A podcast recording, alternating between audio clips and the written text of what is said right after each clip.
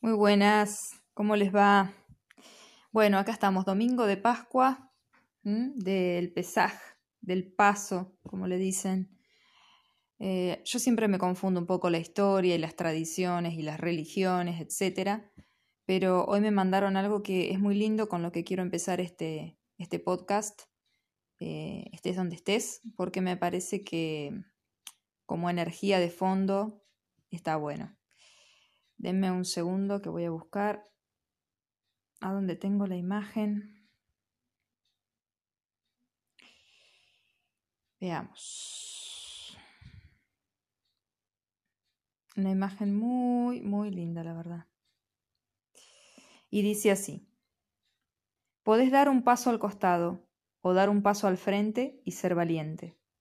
Pasar de largo o pasar y entrar. Dejar pasar y perdonar.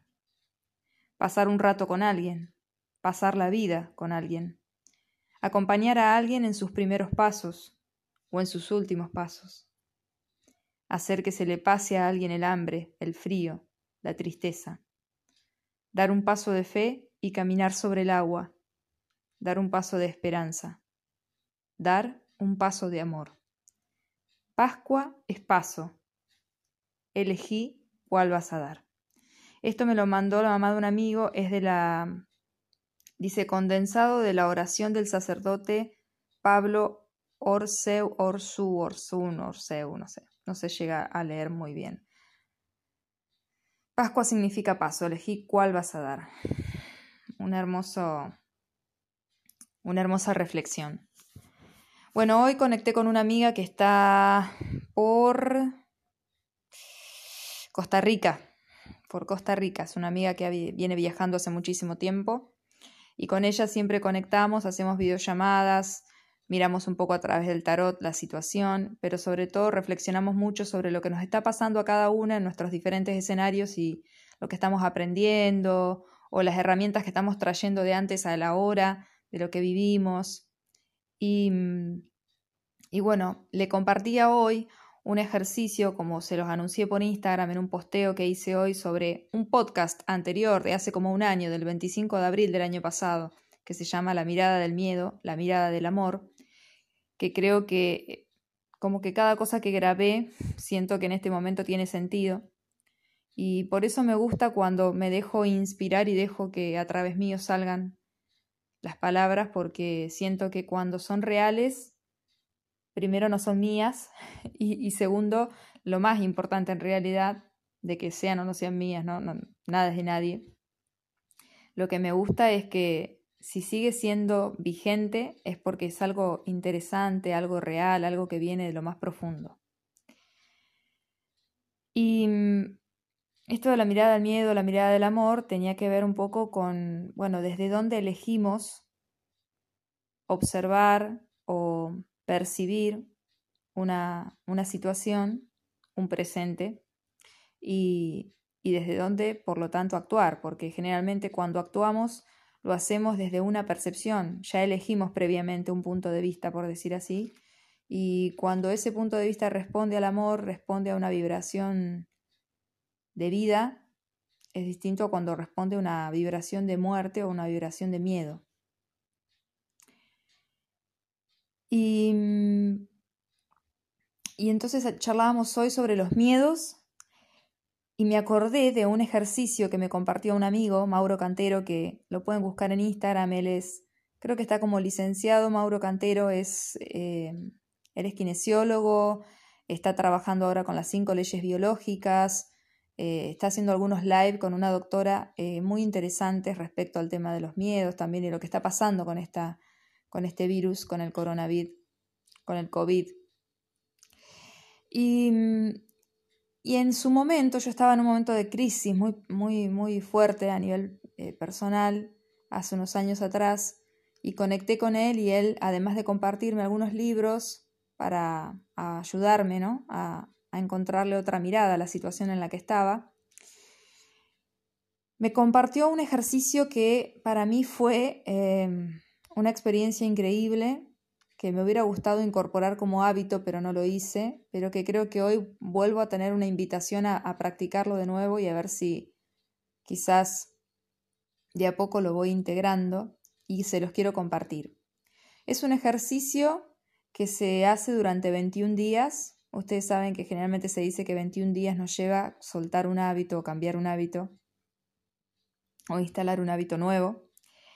Y, y esto consistía en cada mañana, y yo digo también, si no, cada noche, en algún momento de esos clave del día, cuando empezamos o cuando terminamos el día, que son los momentos de reflexión por ahí que puede, que está bueno hacer, ¿no?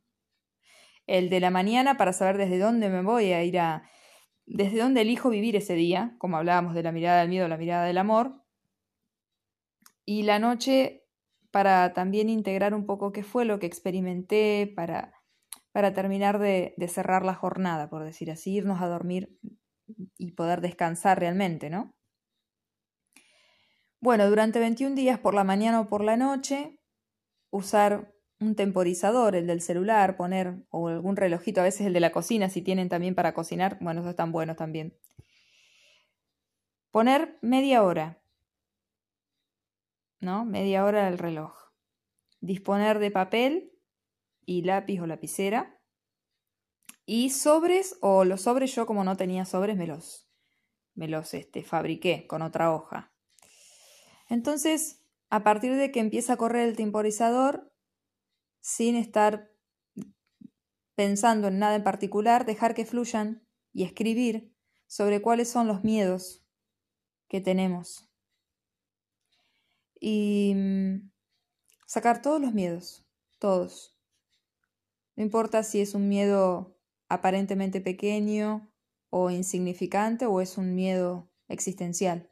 Cualquier miedo. Todos los miedos y las creo que se llamaba el ejercicio de la fantasía. Ay, bueno, me dijo el nombre el otro día que se lo consulté, pero no lo retuve. Hacer eso y cuando y escribir. Y si en algún momento no sabemos qué más escribir, bueno, esperar a que termine ese tiempo.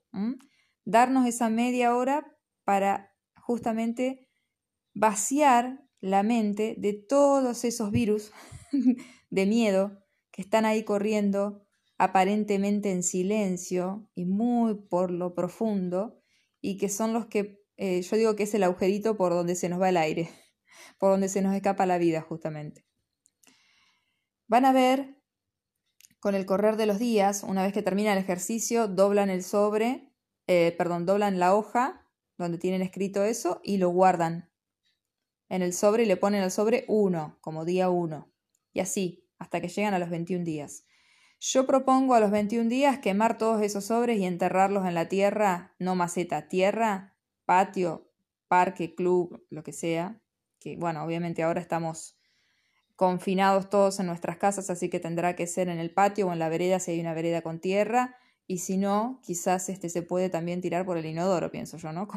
Como el desecho o en el tarro de basura.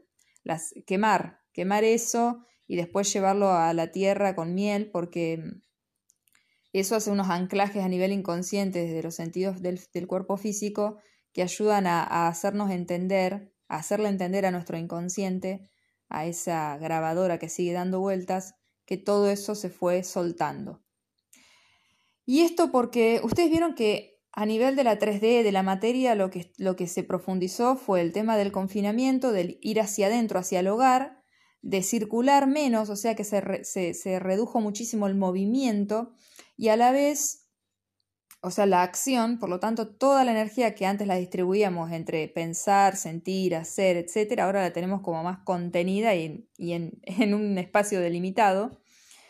Como que la restricción, ¿no? De, a nivel de, todas las, eh, las distintas dimensiones se contrajo mucho, se aumentó mucho la restricción y, a la vez este, esto hace que eh, esa energía sea como una especie de caso de cultivo, digo yo, o de ebullición, ¿eh? que fermenta de alguna manera todo lo que nos, vino ocurriendo de a poco en la vida y a la vez todo lo que nos ocurrió en este último tiempo, todo junto, por decir así.